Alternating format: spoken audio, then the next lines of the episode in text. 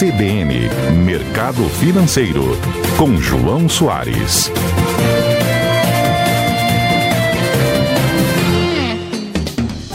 Oi, João, bom dia. Bom dia, Dani, bom dia, ouvintes da CBN. Sempre um prazer estar aqui com vocês. João, o que temos para hoje? Dani, eu queria chamar a atenção hoje é, para um tema que é bastante importante para o nosso ouvinte aqui regionalmente, aqui para o nosso estado, que é falar um pouco de boi e contratos futuros de boi na bolsa, negociado em bolsa, né? É, a gente é, percebeu ao longo dos últimos meses muitos pecuaristas aí confinando o gado sem fazer proteção de preço e o gado fez uma correção bastante significativa nesses últimos meses, o que trouxe bastante prejuízo aí para vários pecuaristas, né? E eu queria só relembrar todo mundo que existem instrumentos que são super acessíveis, né, é, para o pequeno, para o médio, para o grande pecuarista, onde ele pode se proteger dessas oscilações de preço. Né?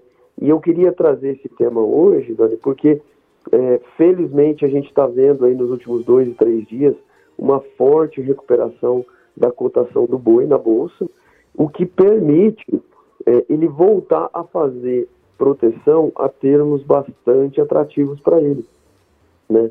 Então, acho que é, né, eu tive pensando aí nesses últimos dias, é, tendo bastante diálogo com pecuaristas aqui da nossa região, e, e eu acho que é um tema que eu falei, nossa, faz sentido a gente comentar, faz sentido a gente fazer a provocação é, para que o pecuarista se empodere mais da gestão de risco da sua atividade, né? E não deixe essa ponta solta aí é, que pode acarretar em bastante prejuízo para ele, né?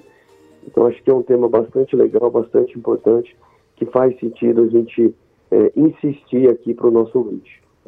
Com certeza, João, essa preocupação do agronegócio em relação ao mercado em geral é sempre algo importante, né? Não dá mais para ficar só lá no campo e deixar de lado aí toda essa movimentação na economia, nas tecnologias. É isso aí, né? E hoje está super disponível instrumentos para eles se protegerem, para fazer uma boa gestão de risco. E quem não se sofisticar vai acabar ficando um pouco para trás, né? É importante buscar essas, essas diferenciações para que é, o agricultor e o pecuarista tenham uma atividade um pouco mais estável, e com gestão de, de riscos mais controlada. João, muito obrigada pela sua participação aqui com a gente. Um ótimo dia para você. Eu que agradeço e até a semana que vem.